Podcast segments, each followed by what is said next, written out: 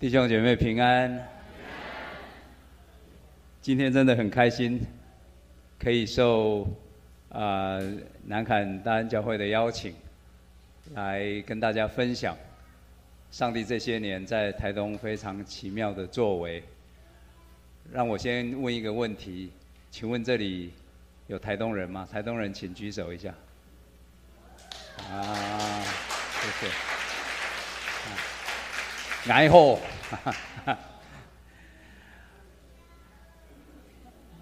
呃，我的影片，我的我的 PowerPoint 还没出来啊。我今天呃要跟大家讲的题目是成为神机的器皿啊。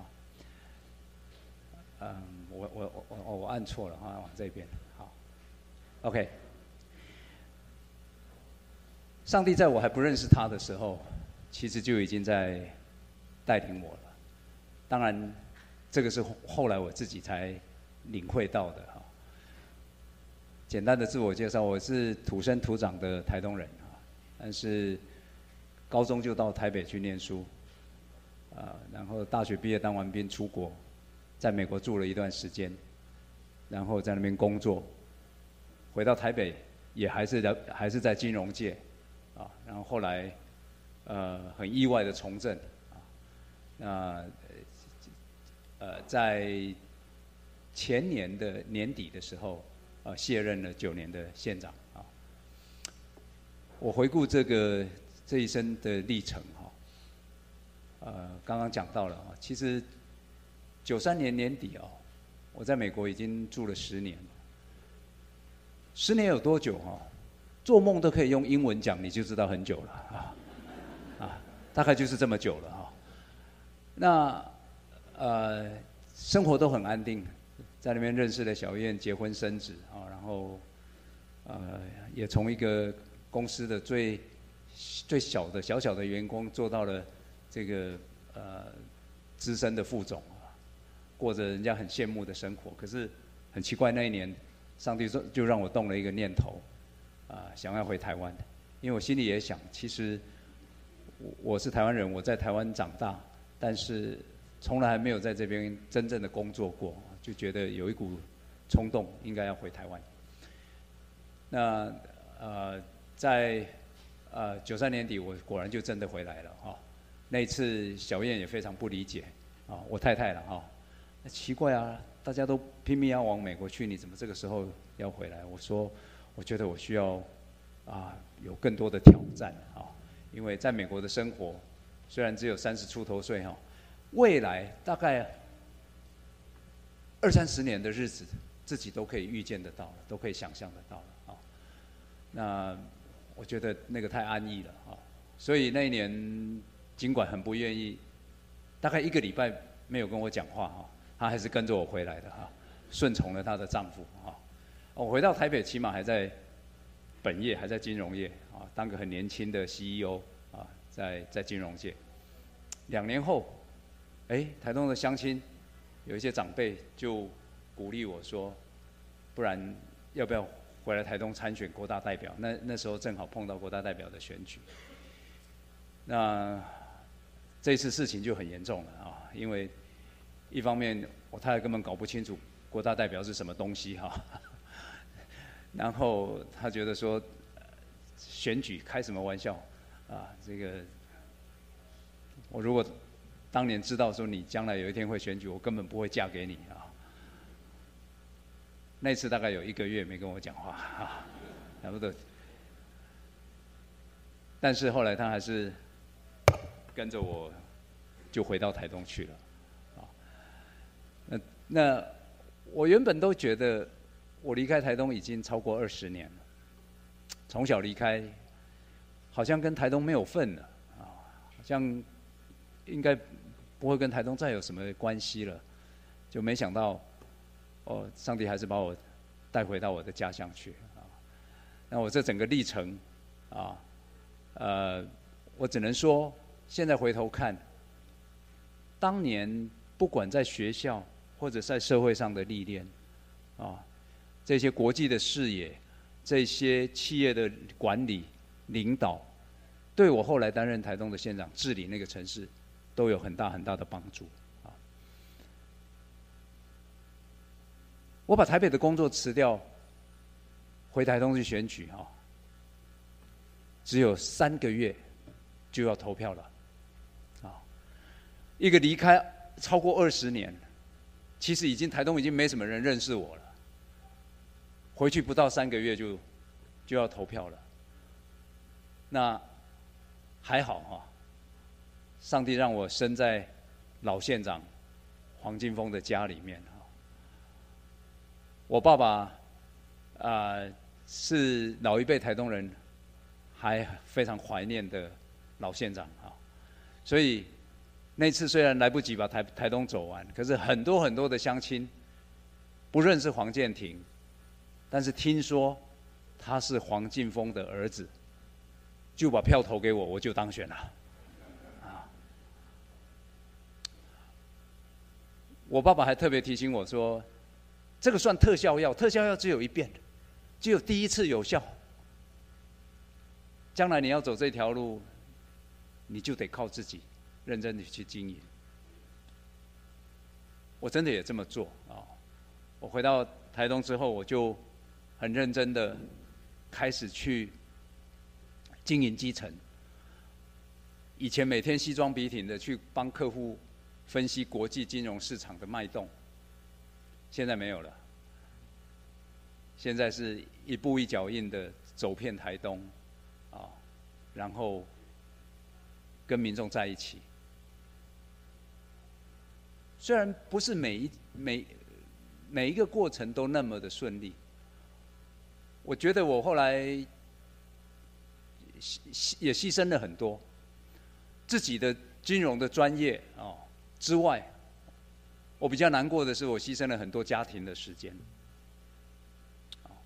我在我在美国，我觉得我可以全几乎是下了班就是我自己的时间，陪伴小孩，陪伴家人啊。但是过去这二十几年，嗯，没有办法啊，你的时间是是地方的，你的时间是民众的啊，那。太太又整天发你的脾气，啊！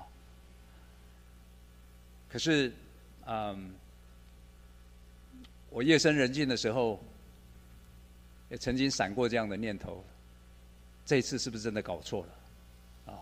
以前我觉得我可以很理性分析判断很多的事情，做出最好的选择。啊！这次我我在想，会不会真的搞错了？把美国的工作生活放掉。把台北这么好的工作放掉，然后去一头栽入选举啊，然后去服务这些有时候选民是很难搞的，然后回到家还要看太太脸色啊，他自己也没有多好过了哈，这个他也觉得很难过，你怎么把我就带到这个台东来？所以这样的过程当中，真的有闪过那个念头，也有好也有后悔过啊，但是。你再去看看每一个阶段，虽然我的薪资水准曲线不断的往下滑，从美国回来薪水就先砍一半了啊，再再去担担任国大代表是基本上是无几职的，没有薪水的啊。但是每一次的挑战，每一次的成就感，每一次的那个使命感，都是越来越丰富，越来越高。我不得不说。这个才是人生值得追求的目标。等到我接触了信仰，我读到箴言二十章二十四节，他说：“人的脚步为耶和华所定，人岂能明白自己的路呢？”哇哦！我读到这个经节，我自己豁然开朗。过去曾经有很长的一段时间。我会在想，我怎么会是这样子的走过来啊？好像都让人家很不解，好像都在很多人的这个这个太太的反对的这个情况底下走过来。但是我知道这是神的带领，这条路是上帝带的。好，我们来看，上帝带我回到台东，台东有什么啊？基本上台东就是全台湾百分之一的人口住在十分之一的土地上面。我们有非常丰富的多元的族群啊，光是原住民族就有七族，啊啊，还有很多的新住民啊，农产品很丰富，人民非常友善，啊，治安很好，还有最早的日族，最干净的空气，啊，这个是我们常常出来都可以很臭屁的啊，就哎，台东从来没有 PM 二点五的问题啊，那边每天吸的都是最干净的空气。啊而且，在台东哈，你看到是刚刚那个长老带我们读的上帝的诫命，除了爱神之外，就是要爱人如己啊。在台东，我们族群真的就是很相爱，大家真的是融合，共同生活在那块土地上面啊。但是，这样的一个地方，在两千零五年康健杂志的民调的结果。那个民调啊，其实他的问题很简单呢。你接到电话，他只问你一个问题：你有快乐不？你快乐吗？就这样，够简单了吧？结果呢？回答我不快乐的台东人，他的比例是全台湾最高的。不是说好山好水吗？做什么都很棒吗？对不起，在那里生活的人是最不快乐的。一直到二零零九年底，我担任了县长，那时候的台东县是这个状况，是这个状况，啊，不管是弱势族群、低收入、身心障碍的人口比例，都是全台湾最高。而且都比全台湾的平均高好几倍。家庭的所得，全台湾最低，不到台北市的一半。寿命也是最短的。好山好水，好短命。哎呀，真正都是安内红球呀啊！平均台东人的寿命比台北市人。少八点五岁，然后隔代教养的比例啊，大专人口的比例啦，甚至于裁员，啊，政府穷，民间穷，都穷，台东就是就是一个穷可以形容。你看看我们如果一年要县政府一年要花一百块的话，自己的口袋自己的钱不到十四块钱。所以也因为这样，四十年来人口已经流失了四分之一。哦，我们不要只看数字，整个台东县在我担任县长的时候，就职县长的时候，全台东县没有一家电影院哦，一家都没有。台东人要看电影哈，金拍谁你要去高雄，你要去花莲，你要去台北看电影。年轻人可能很难想象这样的地方，对不对？那时候我儿子也跟我讲说：“老爸，我我们住在台东，怎么那么逊啊？看个电影都都没得看这样子啊！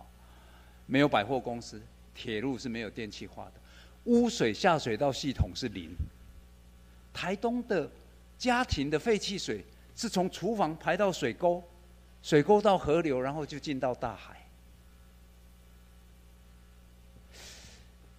这个不是很遥远以前的事情，各位，十年前的台东。”就是这样。十年前，难怪新店行道会的张茂松牧师会说，他十几年前到台东去的时候，他的感觉就是：难道这个地方竟然不被上帝祝福吗？那是牧师的感受哦。后来他就帮助台东做这个东光计划，一做做了十几年。所以我就就职的那一天。我太太小燕送我这这个礼物，五柄鳄鱼的领带，啊，他的意思其实很清楚，管定是你家己别走诶，我一直都是反对你反对的，那现在你真的当上了选上了，准备要当这个县长了，Good luck，啊，哎，我祝你幸运，啊，你需要神机，你要治理台东这个地方，你需要神机，所以他送我五柄鳄鱼的领带啊，这艺术家清楚啊了哈。但是这个圣经的神机故事里面，我觉得有一个很重要的观点，那就是说，我们要去专注在我们有什么，就像那个小朋友很顺服的把他身上仅有的五柄鳄鱼拿出来，让耶稣施行了神迹，喂饱了五千人，还装十二个篮子。我们不能整天专注在我们没有什么。如果我当县长，看的都是为什么台东没有这个、没有这个、没有这个，我想那个县长很快就做不下去了，很快就得忧郁症了。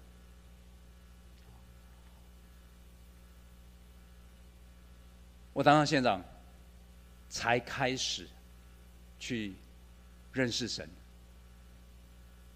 开始。与神同行的日子，在这个之前，我从小跟着家人，就是传统的信仰。尤其你知道哈，当政治人物，逢庙必拜，啊，尤其是庙里面是人最多的地方，常常要担任主祭官，什么背上彩带，今天是王爷，明天是什么东西，这样。就是这样，从小啊，但是担任县长之后，我太太就开始安排一位刚刚被差派到台东去的罗海鹏牧师，每个礼拜四晚上到县长公馆去，带着我啊读圣经，那是我第一次。读圣经，第一次翻开圣经，就是我当县长之后。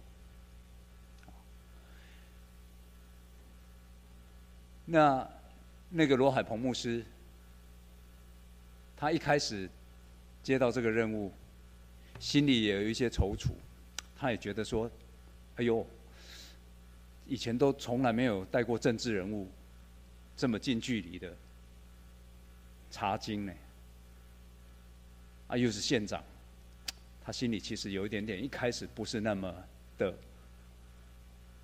啊，不是那么的乐意了哦。但是后来他是这样安慰自己的：，管定就不赢哎哦，可能几个礼拜之后，他自己就会打退堂鼓，东北盖固了哈。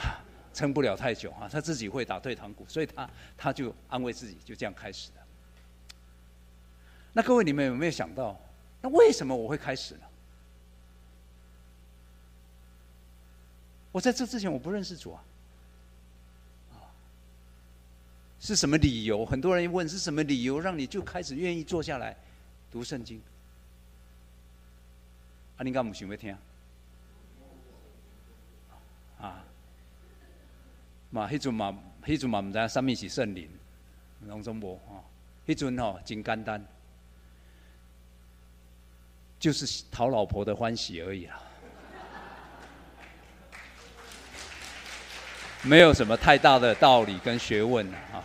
因为每次选完，看那个老婆都是哦，瘦到皮包骨了啊，握手跟人家握到都脱臼了，这样子哈，啊，就很辛苦嘛。那就很不忍心，然后当他开口跟你说他要做这个安排，你知道，你如果顺从他的意思，他会很高兴，那就这样做吧。会的会的一礼拜一点钟年嘛，我当时也是想啊，你坐在那里一小时很快就混过去了，啊，当做休息也没关系啊，就一个小时嘛，多后娘嘛，这个做得到的事情。就这样开始了，啊！可是这个查经的小组啊，各位弟兄姐妹，到现在超过十年还没有停止哦，还在进行中哦。现在是其实是我每个礼拜最重要的一个小时，很重要，我的灵粮的时间啊。后来在二零一三年九月，我就受洗了。当时是就是新店行道会的这个张茂松牧师，他来他飞到台东到现场公馆里面去帮我实习。我记得很清楚，那一天牧师问了一些问题。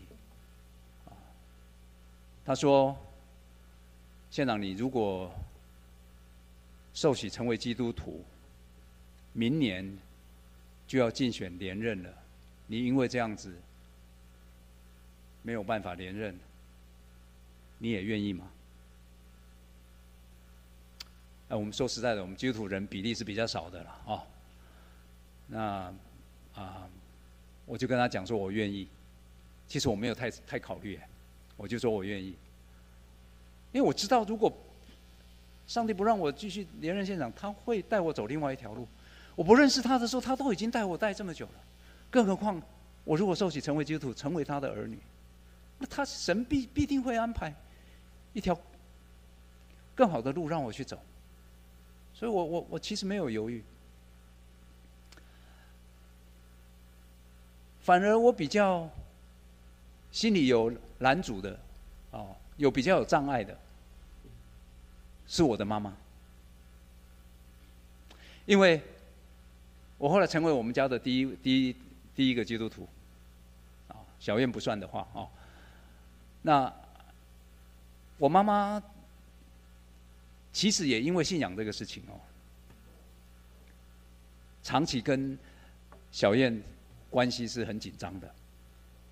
因为他知道他的媳妇是基督徒，他很担心，他一直很担心，他的媳妇会把他的儿子拉到他那一国，啊，啊，所以这两国之间就有一点紧张，啊，长期是这个样子，我也常常夹在中间，没有别的原因，就只是这样，所以我我我其实我担心，当时我担心说，如果我我爸爸又过世了。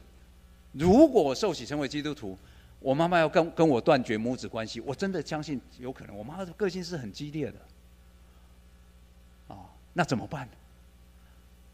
总不能因为成为基督徒就就跟妈妈断绝关系啊？但小燕那时候她就鼓励我，她说：“把这件事情交给上帝。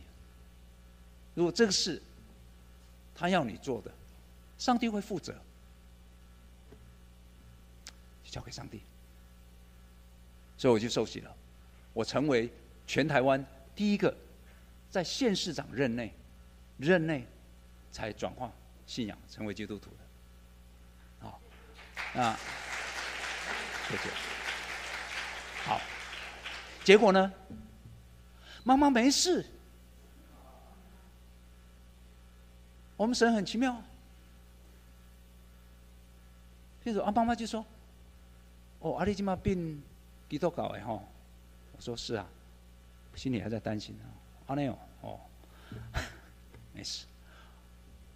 后来我偶尔都还会带他到教会去，虽然他现在还没有信主，我们也一直在为他祷告。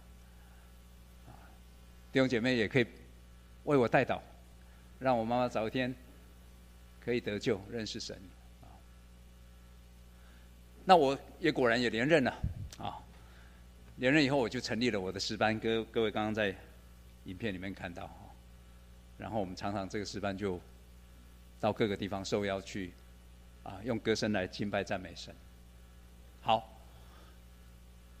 面对这样的一个又老又穷、非常贫困的台东，接下来该怎么做呢？上帝要我们做新事，所以我一直有这样子要不断的创新的这样的概念。不要去走过去西部北部发展的这条路，台东要找出一条属于自己的路。上帝也很恩待我们。我上任以后的第二年，我们就把这个热气球，民国一百年，我们就把这个热气球从无到有生出来了。这背后有很多很多的恩典。今天时间的关系，我没有办法去细数热气球是怎么出来的。可是相信我，这个就是。上帝赏赐给台东最好的礼物，啊！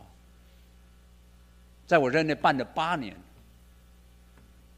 累积，因为这这个热气球到台东去参加这个活动的人数总共五百五十万人，台东只有不到二十万人，但是热气球可以带进这么多的人，关键在我们不但要创新，我们还要追求卓越，一年要办的比一年更好。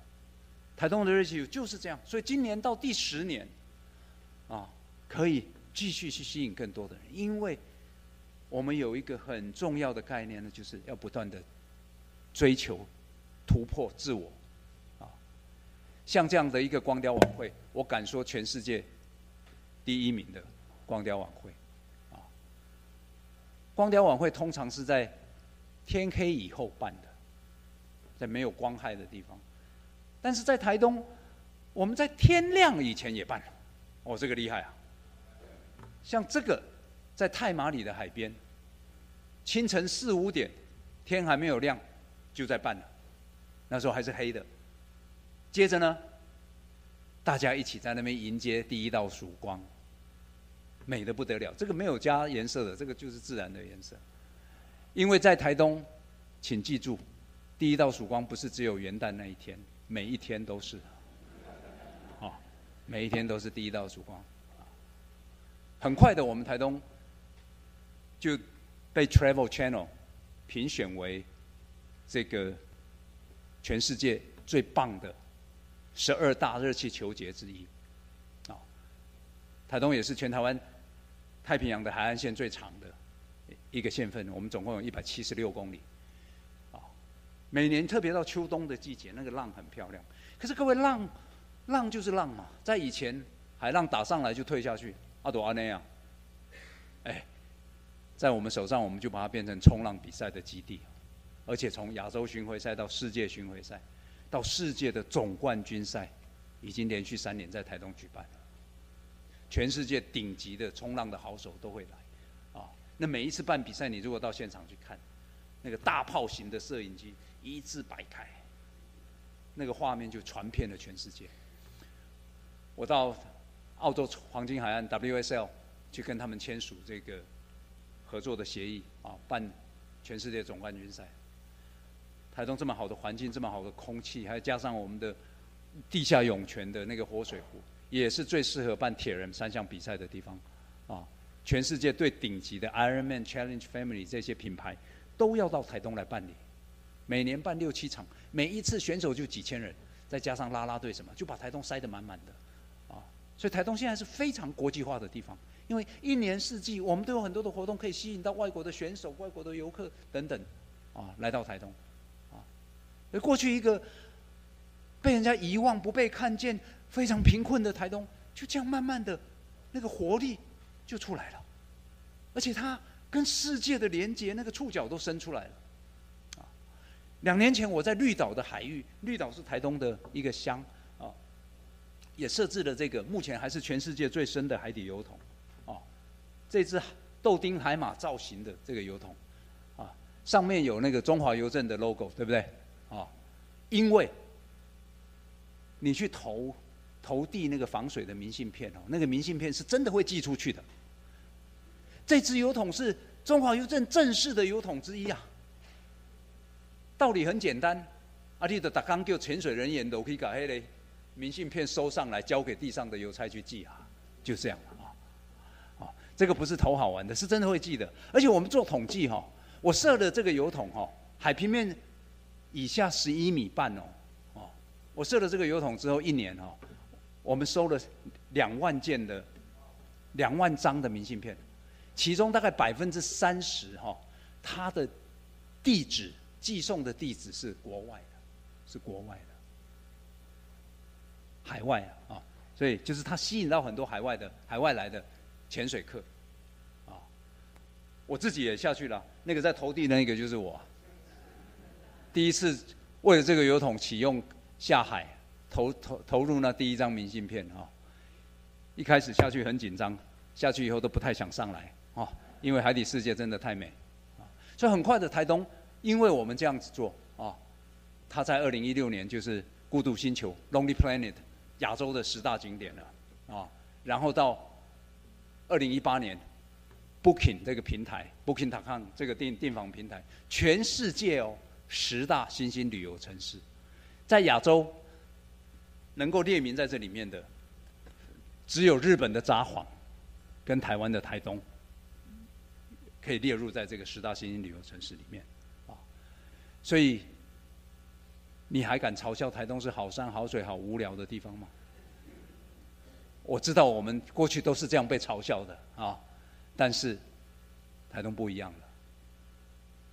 各位，其实你说哈，我做的是什么？我做的不过是把上帝本来就已经创造的这些美好，山啊、海啊、田园的风光啊、海底啦。天空啊，本来的龙体台东本来就都有了，这是上帝为台东创造这么美的，我只是在上面装装点一些东西，把它好好的包装，把它好好的行销出去而已。我做的，如果从圣经的角度来看，就是善尽一个好管家的责任，如此而已。原来的。台东这么好，却沦落到贫穷，那是因为我们没有善尽好管家的责任。光光这样的推动以后，带动全面性的效益。啊，你看到游客一进来，商机就出来了。台东的商家可以每年多做很多的生意，几百亿的生意。啊，企业也开始愿意到台东来投资了。啊，就创造了很多的就业机会。其实那才是我真正在意的，台东人的生活。有没有因为我们这样做而改善？毕竟那是我去当台东县长最重要的目的，我就是要让台东人的生活过好一点嘛。简单的讲就是这样嘛。有没有为他们创造出就业机会？让那些过去必须要出走、必须要到西部、北部离开他们的家人去谋生的这些台东人，现在开始有机会。可以回到家家乡来，跟自己的家人来生活，在台东安居乐业，这才是我真正最重要、最在意的。所以你看到倒数第二行，台东的失业率，在我下，在我离开的那一年，竟然降到全台湾最低的失业率。啊，曾经有一度，我们台东是很多工作机会找不到人来做，然后你看这么少的台东人。在台东的金融机构的存款，金融机构就是银行、邮局、农渔会、信用部，所有你可以寄存现金的地方，这么少的台东人，六十五岁以以上的扣掉，十五岁以下的扣掉，真正台东的劳动人口就是十万人。这十万人在九年的时间，在台东的金融机构，它的现金增加了四百零五亿，四百零五亿，啊，所以我相信。台东人生活普遍来讲应该是改善的。我们做的创新不止在观光，我们在利用智慧科技推动台东整个成为一个更便民、政府更有效能啊，政府跟人民之间的沟通更可以更畅通啊，甚至于我们的这样的一个城市，甚至于我们啊有县市政府里面唯一自己的电商平台，把台东的农产品上架到这个平台上面。帮助很多台东的小农，他可能很会生产，可是，一对夫妻可能没有没有能力再去开拓市场，哦，政府来帮助他，因为这样的智慧城市的推动，我才有机会成为台湾第一位第一位受邀去参加在以色列的这个全球市长会议。二零一五年是这个市长会议，全球是这个市长会议的第三十届，哦。我成为第一位代表台湾去的县市长，受邀去的县市长，因为那一年的主题正好就是智慧城市。哦，所以各位看到我跟也有机会跟当时以色列总理，现在还是了哈，纳坦雅胡啊，那么能够去会见啊，还有当时的耶路撒冷的市长的夫妻，他现在是国会议员了，啊，都有机会来见面。那次对我来讲也是一个学习之旅了。回来之后，我就因为以色列的创新，啊，新创的这个科技哈，新创的这个做得很好。我回来之后，我把台东一个啊老旧的这个闲置的啊汽车国光客运的汽车的这个修护厂啊，整个拿出来改造啊，成为台东的原住民文化创意产业聚落啊，里面有最先进的设备，然后有各种各样的让原住民的文创可以在这边找到一个啊研发，然后让把你的产品做得更好的这样的一个基地，全台湾最棒的地方现在啊。然后里面也有一个创客的基地，啊，这一个共享的平台空间，吸引了来自全台湾各地的年轻人，他带着他的想法，带着他的 notebook，然后就到这里来，把他的创品产品做得更成熟，甚至于可以出来创业啊！只要你公司注册在台东，我们都还有各种各样的这个补助的机制来帮助他，很多很多的产品呢，就这个。在那个基地研发开创出来的，就在我们台东的市中心铁花村那个地方，我为他们打造一个这个匿名叫做波浪屋的地方哈。你看，因为它那个屋顶是是像波浪形状的哈，取取自台东的这个啊山海的这个意象哈。那里面的一个一个店面都是货柜堆叠起来的啊。这个地方现在是台东晚上最有人气的地方。一个标准的货柜，货柜有大有小哈。一个标准的货柜哈，大概一个月租金是四千多块，县政府只收他四千多块。台东的这个市中心的地方啊，我常常举这个例子哈。它最旁边有一有一间哈，是我们三个原住民的阿美族的女生啊，阿美族的女生，他们过去都在外地啊，这次就特别为了这个案子就回来了啊，很开心标到了那个案子。一个月四千多块，把他们自己的那个货柜的空间布置的美美的，在那边做手冲咖啡、做松饼啊，做一些啊很认真的在创业。这个地方就是我用来帮助年轻人实现他们创业梦想的一个基地啊。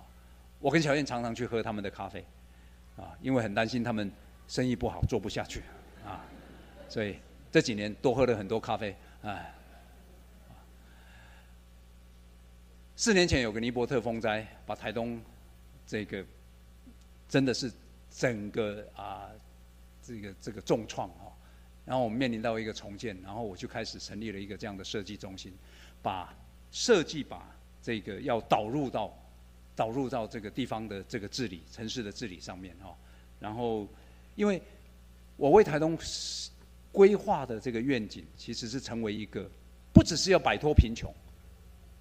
我们要成为一个国际的幸福城市，它需要有更多的美学的基础在里面，它需要更多的设计感啊在里面。那这个设设计中心后来为台湾做了很多的事情，也得了很多很多的奖啊。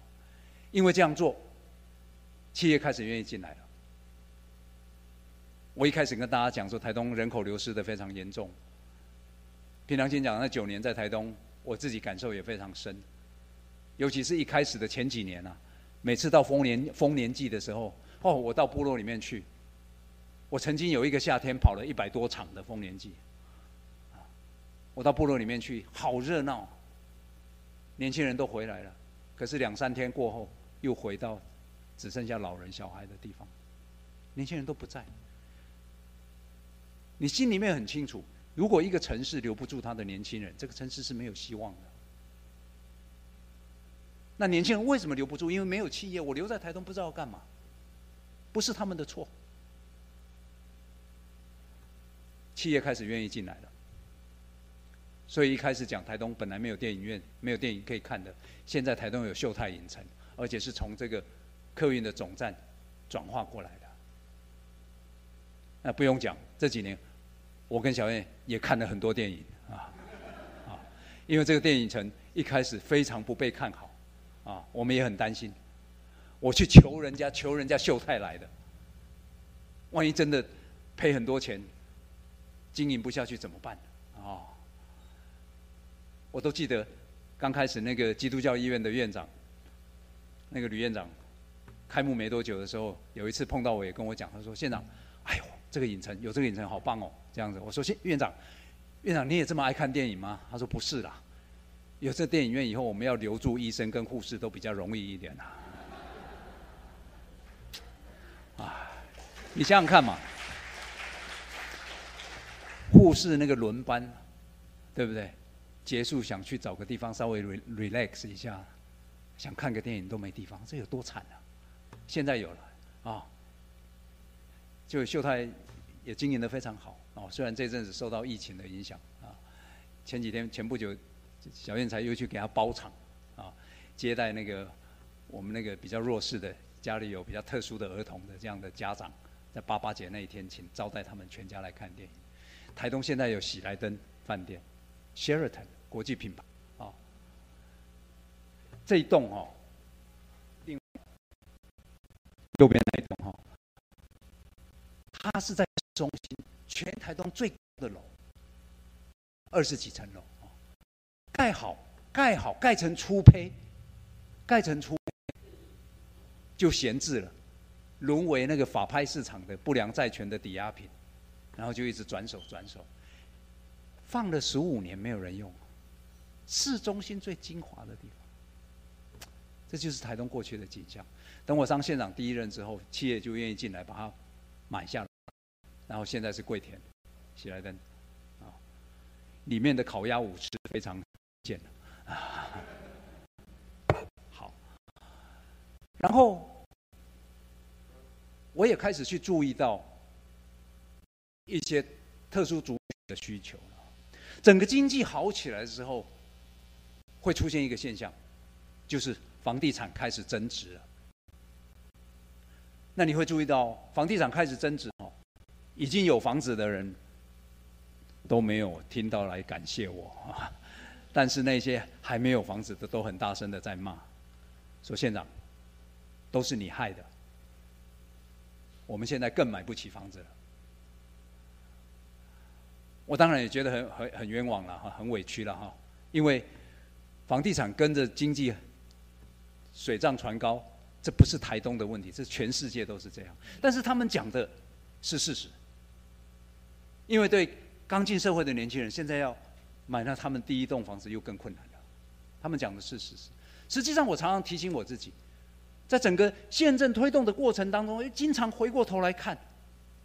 有没有哪些人没有跟上这班列车？你必须要投注更多的资源来照顾、帮助他们。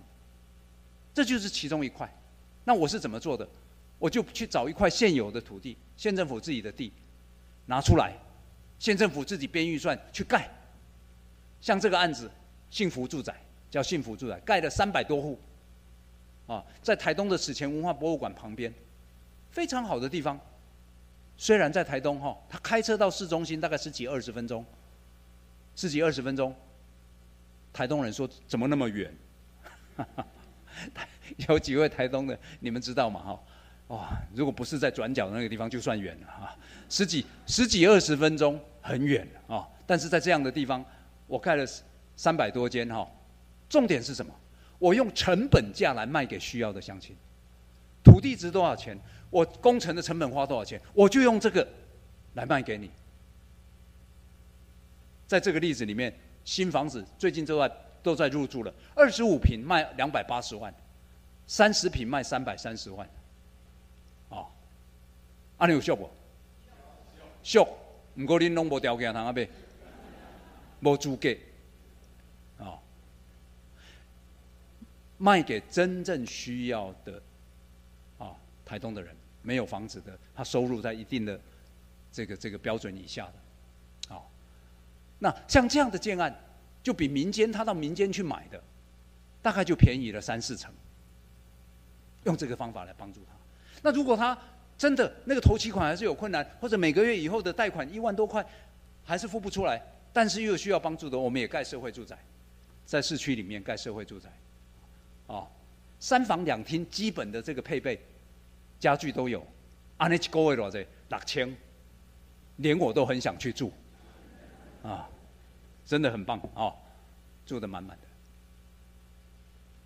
创新可能很不容易，但是我觉得对我来讲，改革是更难的。改革是更难。接下来这边我要跟他讲，我要跟大家讲，我怎么依靠上帝，去坚持推动做很多很多的改革。啊，因为各位，你要知道，政治人物，政治人物最大最大的软弱。就是选票，就是想连任，就是不想得罪选民，以至于很多该做的事情没有办法去做。我刚上任的时候，台东的国中、国小的孩子，营养午餐是不用家长付钱的。哎，那不用家长付谁付？当然就是县政府付了。啊，不是说县政府很穷吗？是很穷啊。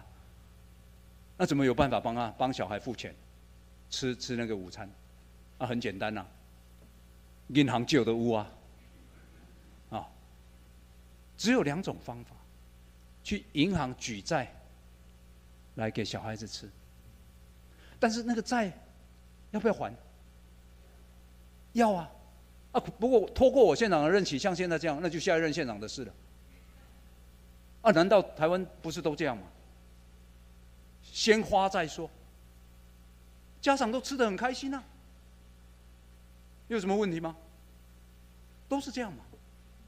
第二个，不然就编在教育的经费拿来吃饭，真正教育该做的事情，拍谁波及？因为爱假崩啊，囡仔爱假崩。就这样做的，我觉得这个不对，因为学校的校长也会来跟我反映啊，厕所的门破破烂烂，操场需要修，教育教育局都跟我们讲没钱。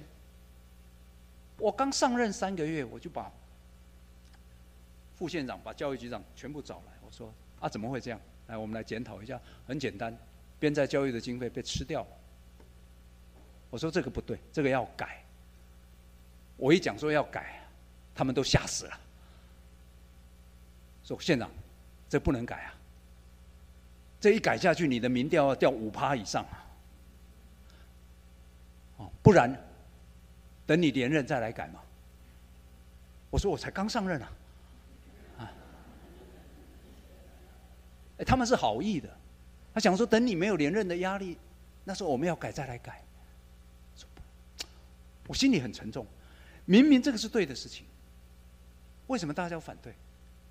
那天我回去家里，我平常回到家跟小燕都要聊聊当天的事情。他也看看得出来，我那天心情很沉重。我就跟他讲这么一件事。那时候我我我我的信仰当当然还没有很深的根基。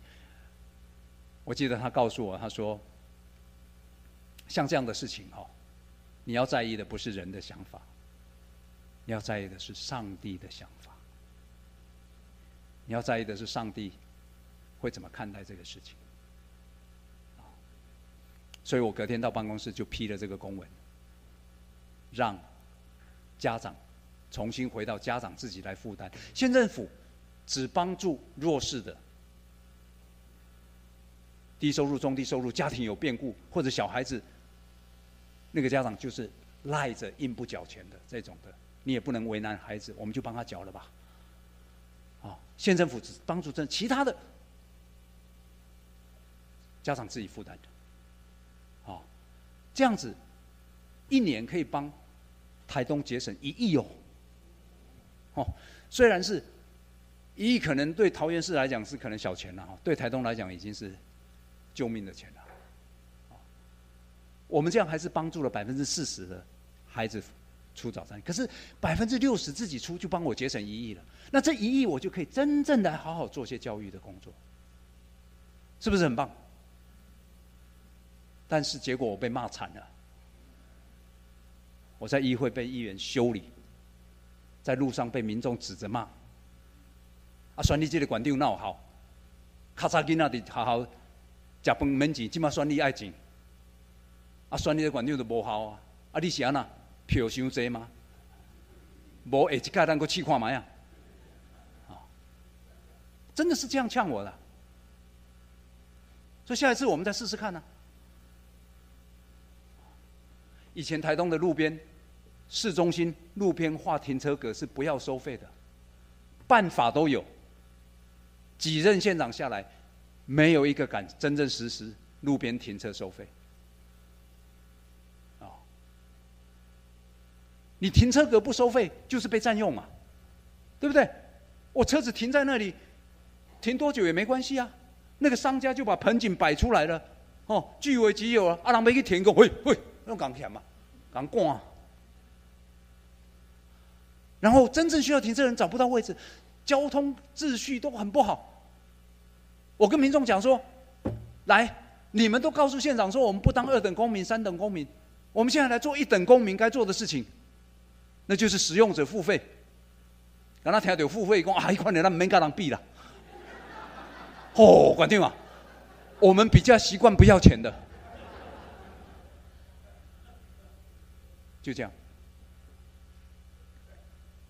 你看，民怨真不少。台东市路边停车要开始收费了，这个民怨显然是黄建庭造成的。检讨炮声隆隆，哦，那次严重，议会通过决议啊，要求县长停止执行这个收费的停车收费的办法。我就是很坚持，啊，我在我自己的书里面写着，我那段时间带钢盔出门。带钢盔出门，因为每一个人看到我就想从我头上敲下去。这里管定刚才也要干嘛抢钱？以前停车不要钱，现在要钱了。哎，拜托，一个小时二十块。后来我甚至把它改成半小时十块，因为有有有乡亲跟我反映了，管定收费是不错了哈。唔过吼，我只是停下来买一碗面，那碗面多二十块呢。我讲你安尼讲冇得力，不然怎么办呢？改半小时十块好了，啊，那这样子你就多十块嘛。如果被开到那个单子啊，就这样开始。啊，黄建宁坚持做对的事情，一年以来的施政，不做选票的考量。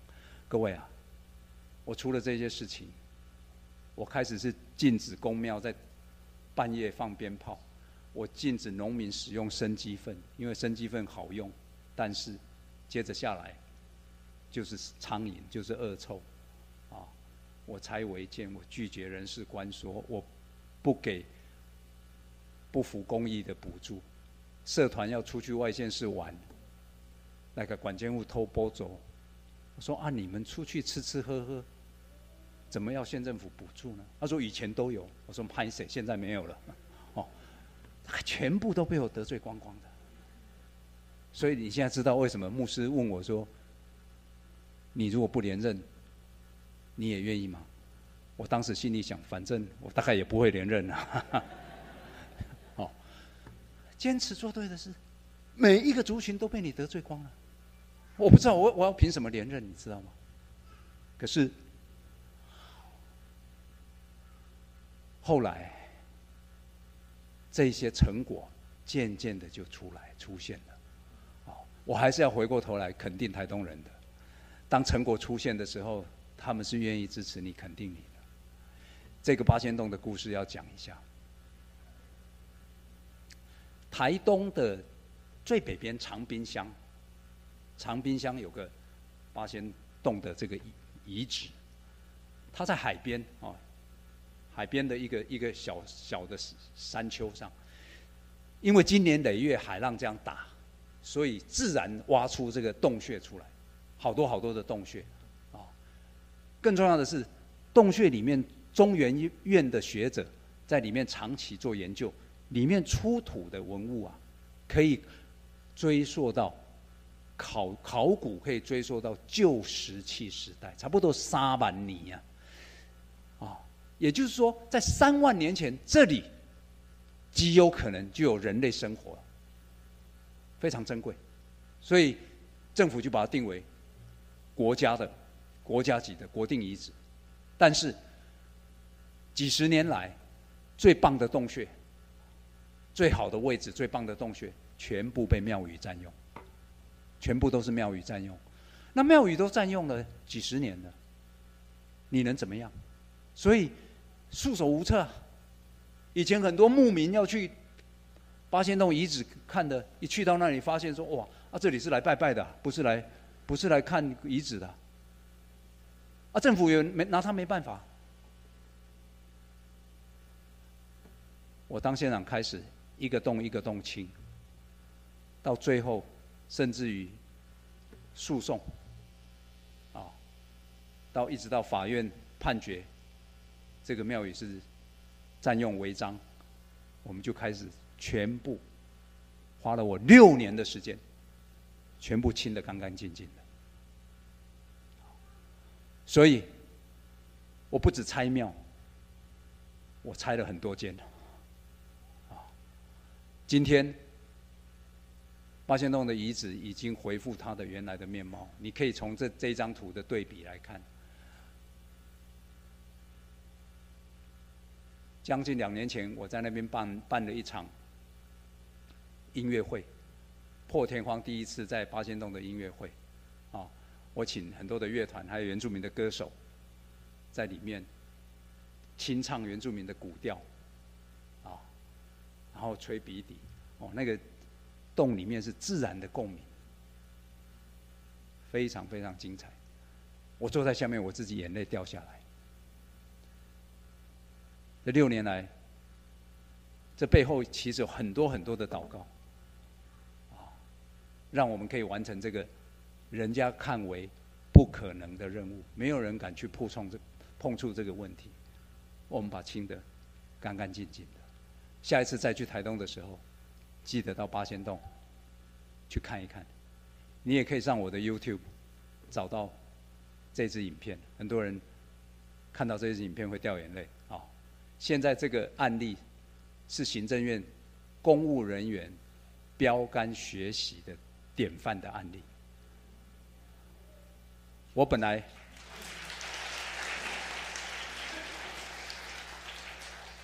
我本来想，如果我到监察院去当副院长，就是要把这样的案例拿出来鼓励公务员坚持勇敢去做对很多对的事情。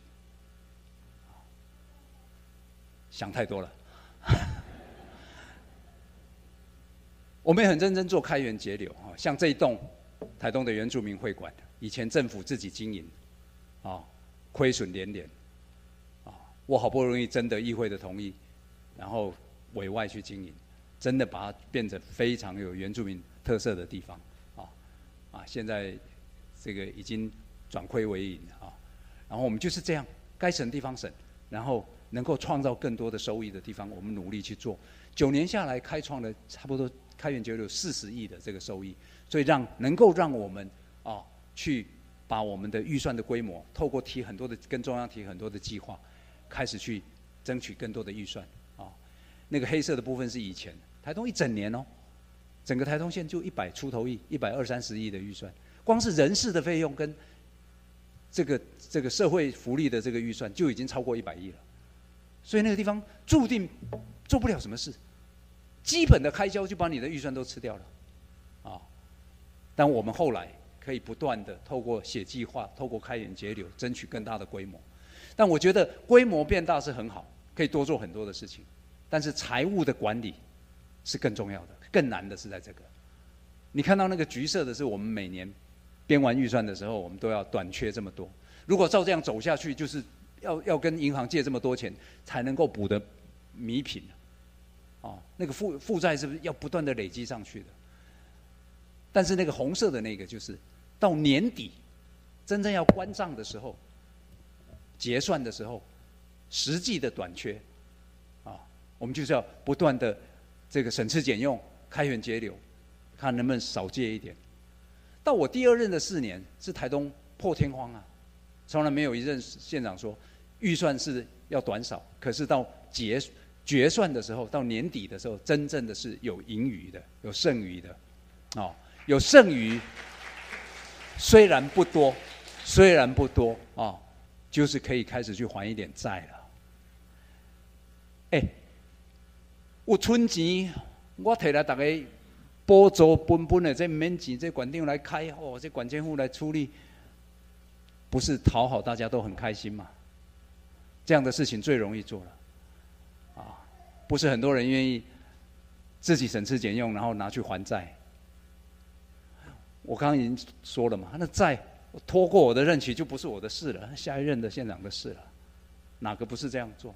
我们没有这样做，啊，我们就是很负责、很认真的去看待这件事情，因为我们很清楚，这个是要跟上帝交账的，啊，有一天你都要跟上帝来交账。台东这几年会这么的不一样，这么的蒙福。其实要感谢的是，不只是我的团队、现政的团队，背后还有另外一支部队，那就是我们的祷告部队。我太太带领的这个祷告部队，她从我上任的第一天，上帝就告诉他，他问上帝他要怎么帮助我，上帝就告诉他为他祷告，为县政府祷告。他就在县政府里面成立了一个祷告祭坛，每个礼拜二上午七点钟，在县长公馆里面，县政府基督徒的这个公务员来，我们找地方的牧师来，然后他会把祷告的事项都整理好，因为我们都会告诉他有哪些事情。后来局处长都会自己跟他讲，我们要去竞争一个什么计划哦，我们今天要执行什么哦，哎呦，我们过两天热气球要举办哦，帮我们祷告天气要合宜啊，怎么等等等，就是这样子。一路这样祷告，九年没有停。每个礼拜二的上午，这个祭坛现在还持续中。啊，上帝很恩典啊！我就职三周年的时候，寇绍恩牧师到台东去，在我就职三周年的这个这个庆祝的活动上面，上台去帮我做助导，哦，你在台湾大概很难看到正式的活动上面是这么高举神的。当然，寇绍恩。跟我有特别的关系，他是我的高中同班同学，啊，高中的同学，有了，我有劝他去染头发，啊，这个是二零一四年我的就职典礼哦，这个是非常非常正式的典礼，在舞台上面，我们夫妻两个手拿圣经，然后让张牧师按头，啊，帮我们为我们祷告。即便到我们已经卸任了，像这次的疫情来的时候，圣灵就感动小燕说要为台东办一个这样的祷告会，防疫的祷告会，啊，所以我们就到卫生局去，把我们的卫生局的同仁，把我们相关的人都找来，为这个疫情来做祷告。各位弟兄姐妹，这个整个过程当中，台东连一个确诊的案例都没有。啊非常非常平安哈！那上帝也真的是恩待我们。其实不止这样啦，以前的狂犬病啦，刚刚讲的日气球要开始啦，啊，就为这些飞行员祷告。他会召集很多的牧师排班哦，台风来了我们就守望啊，这个进食祷告、轮班进食祷告等等等的。这几年台东就是这样子，靠着神，倚靠神，然后让他成为我们的帮助啊。这样子来度过的，这台东真实的案例啊！你看，我们县政府的新春谈拜是牧师去上去祷告啊，然后县长带着他的诗班啊，在上面献诗啊，因为县政府很穷，反正也请不起专业的来表演啊，县长带他诗班凑合凑合着用啊，就这样。诗篇三十三篇十二节，我们一起来念来。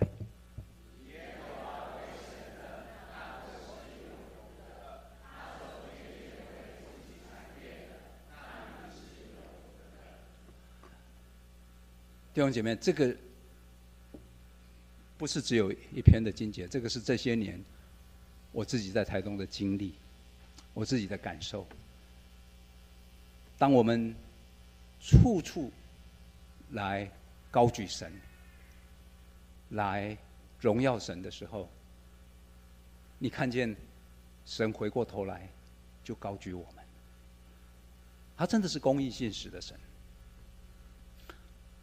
所以，这么一个在几年前还是一个穷到不行的台东，短短的九年当中，出现了这么大的变化，真正是超乎所求所想，啊，各种各样公部门的媒体的肯定啊，然后海内海外的肯定啊。包括我们台东自己的乡亲，以前都不好意思跟人家讲他台来自台东，就拍谁啊，很丢脸的。现在每一个都跟我讲，现在我们出去都抬头挺胸。我的公务员也是这样，我们到外地去开会，我们以前都坐在角落，躲在边边，不好意思。现在我们都坐在前面，很大声的讲我是台东来的，哇，人家就报以羡慕的眼光。我知道台东人那个荣誉感、光荣感是出来了。你看看这一些所有的这些项目，包括包括倒数第二行，你看台东人，我说本来寿命很短的，啊，这九年平均每一个人的寿命也也增加了一点七六岁了。我有没有很计较？小数点用到两位数，就可以搞哎哈，因为这个是非常非常难的。一点七六岁意思就是原本。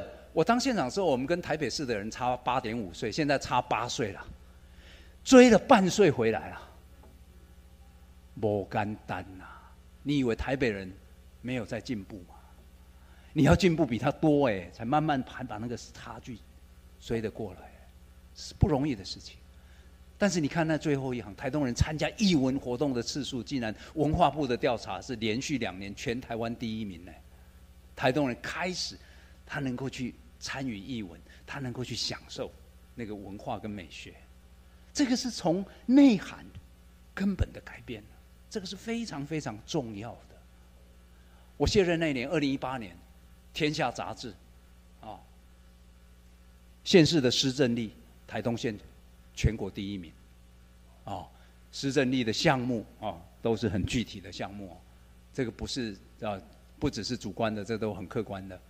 二零一八年也是那一年，《经济日报》幸福县市排名，台东县第二名，哎，只输给新竹市哎。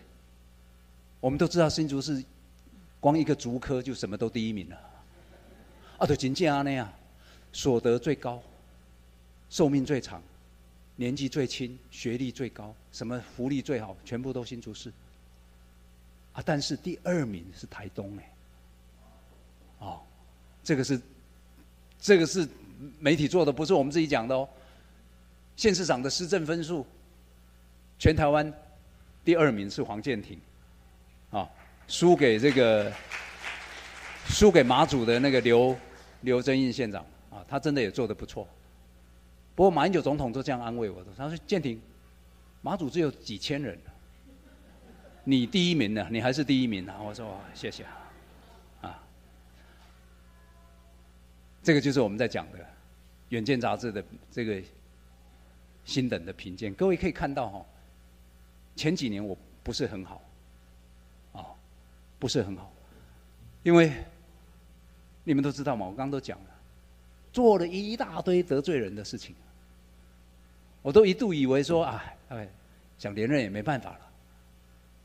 但是后来成果出来了，啊，尤其是各位记得。我哪一年受洗的？二零一三年九月受洗，从那之后就一路都是五星了。感谢主啊！我觉得这个不是我有多厉害啊，这个是上帝做的，这个是上帝做的。我跟我跟大家都报告，我说我的五星里面，上帝大概四点五了。有人说你太太也有零点五，我说那我都没了，啊，我自己都没有啊啊啊！好，我卸任之后，这个我的脸书也继续在经营，然后很多人会去，有时候抛一些东西，很多人会去留言，你就看到这个红红色的画起来这个框框，他说虽然不太喜欢你，但是你替台东做了很多事，谢谢你。一开始读到这个的时候，觉得这个人也太白目了一点哈。偶然安呢到脸书留言就直接讲我不太喜欢你啊。当然现现在的这个社会很多元呐啊，很多各种各样批评，当然都都一定是很正常的啊。只不过我写的是热气球开幕啊，很欢喜的事情啊，对不对？那他上去这样写，后来你仔细在想，这九年。我从一开始就不是要设定自己去做让人家喜欢的县长。你要讨人家的喜欢，其实比较容易，很简单呢。就像我刚刚讲的，你就不要去还款嘛，不要去还贷款，你就拿去补助，让大家吃饭不要钱什么的，不是多好？大家都很喜欢你啊。但是如果你能够做到一个摆明了我就是不喜欢你，但是我要谢谢你。哪一个比较重要？被喜欢比较重要，还是被感谢？他不喜欢你，他都不得不感谢你，表示你真的做到什么东西让他觉得感动。这些年，当然上来留言啊，感谢我、称赞我的非常非常的多，但是我要跟各位讲，我在意的不是人怎么看。我在意的是，上帝怎么看？上帝会怎么看待我这几年在台东做的？马太福音今天的京剧哦，五章十六节，我们一起来念一次，来。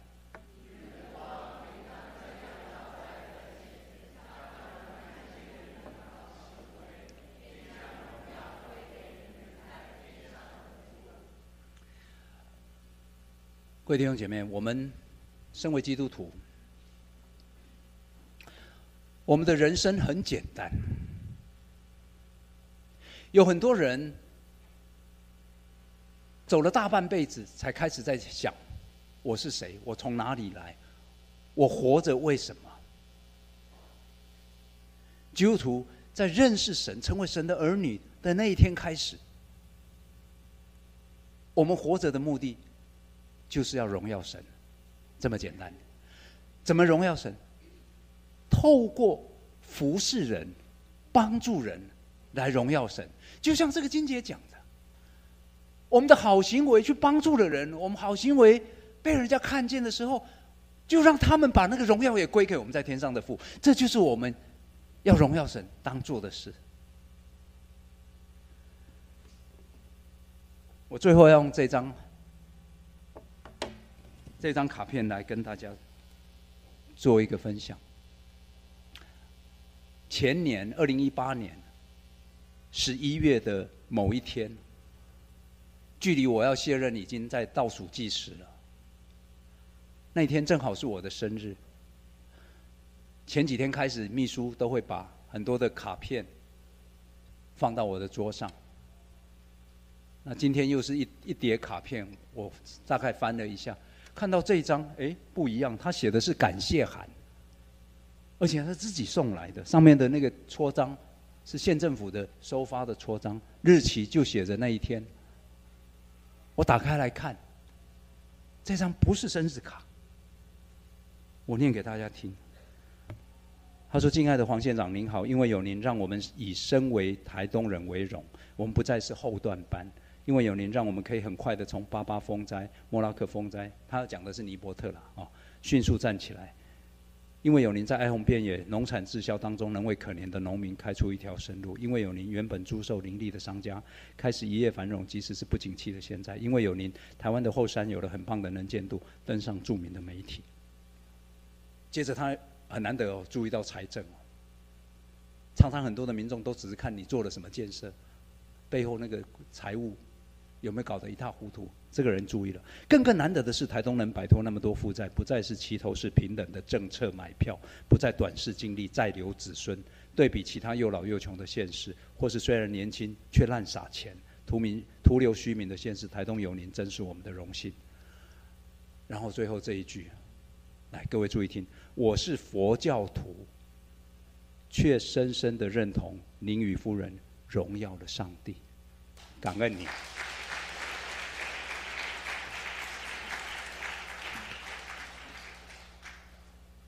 各位弟兄姐妹，我们的上帝是不是真的很奇妙？他用一位佛教徒，在我生日的当天，把这张卡片送到我的手上，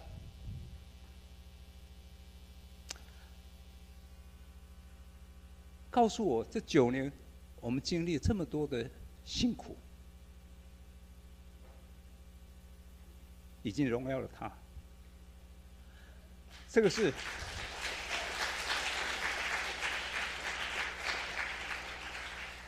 这个是最棒的生日礼物，这个也是我九年现场最棒的毕业礼物，感谢我们的主，弟兄姐妹，最后我要跟大家讲，我们每一个人，每一天，我们都可以因着我们的信仰，